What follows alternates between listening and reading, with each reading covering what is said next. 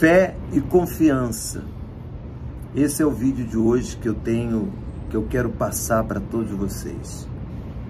Quando a gente pergunta para uma pessoa, você tem fé? Ela imediatamente diz, eu tenho fé. E muitas são as pessoas que confessam a fé, mas não manifestam a confiança. A fé é um raio. A fé, ela crê. É uma explosão. Ela crê na manifestação do poder de Deus.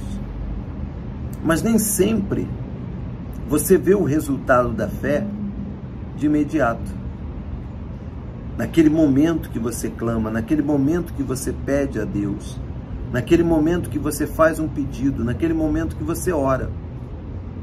É aí que entra a confiança. Porque a fé, ela crê 100% no poder de Deus. E a confiança, ela está apoiada no caráter de Deus. O caráter de Deus porque Deus é imutável. Mas quando você manifesta a fé e não vê o resultado, você tem que manifestar a confiança. No Salmo 40, versículo 1 diz: Esperei confiantemente pelo Senhor, ele se inclinou para mim e me ouviu quando clamei por socorro. Então, é essa confiança que você tem que manifestar quando você manifesta a fé e de imediato você não vê uma resposta. Você não vê uma, um, uma resposta, Deus correspondendo para você. Então você tem que confiar. E quando você tem essa confiança, porque você sabe que aquele que fez a promessa é fiel, então você se mantém na fé, na certeza, na convicção, para que você possa ver a resposta, para que você possa ver Deus correspondendo para aquilo que você pediu, aquilo que você necessita. Então, é importante você manifestar fé? Super importante. Mas mais importante é você manifestar a confiança. É você confiar em Deus. É você, em hipótese alguma, duvidar do caráter de Deus. E me vem um exemplo na mente sobre Pedro. Pedro natural e Pedro sobrenatural. Porque um era Pedro sem antes receber o Espírito de Deus e, consequentemente, ter a fé sobrenatural. E outro foi o apóstolo Pedro, revestido, cheio, selado pelo Espírito de Deus com a fé sobrenatural. Aquele Pedro que disse para o Senhor Jesus: Se é tu, me manda ir ter contigo. Porque Jesus estava sobre as águas. E Pedro desceu do barco e passou a andar sobre as águas.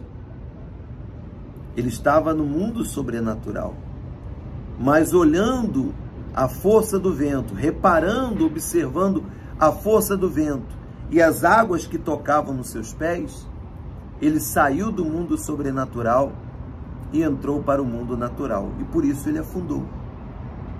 Ele afundou. E quantas pessoas que têm afundado porque tem lhe faltado essa fé sobrenatural. Essa fé que é dada e ela é mantida pelo Espírito de Deus. Por isso a necessidade de você ter o Espírito de Deus, por isso a necessidade de você estar em comunhão com Deus, para que você possa andar sobre as águas, que são seus problemas. Agora, essa fé sobrenatural não é só para que você ande sobre as águas, para que você supere os seus problemas. Essa fé sobrenatural é para que você conquiste as promessas de Deus. E a conquista, mais superior, ou a promessa mais superior, é o reino dos céus. a salvação.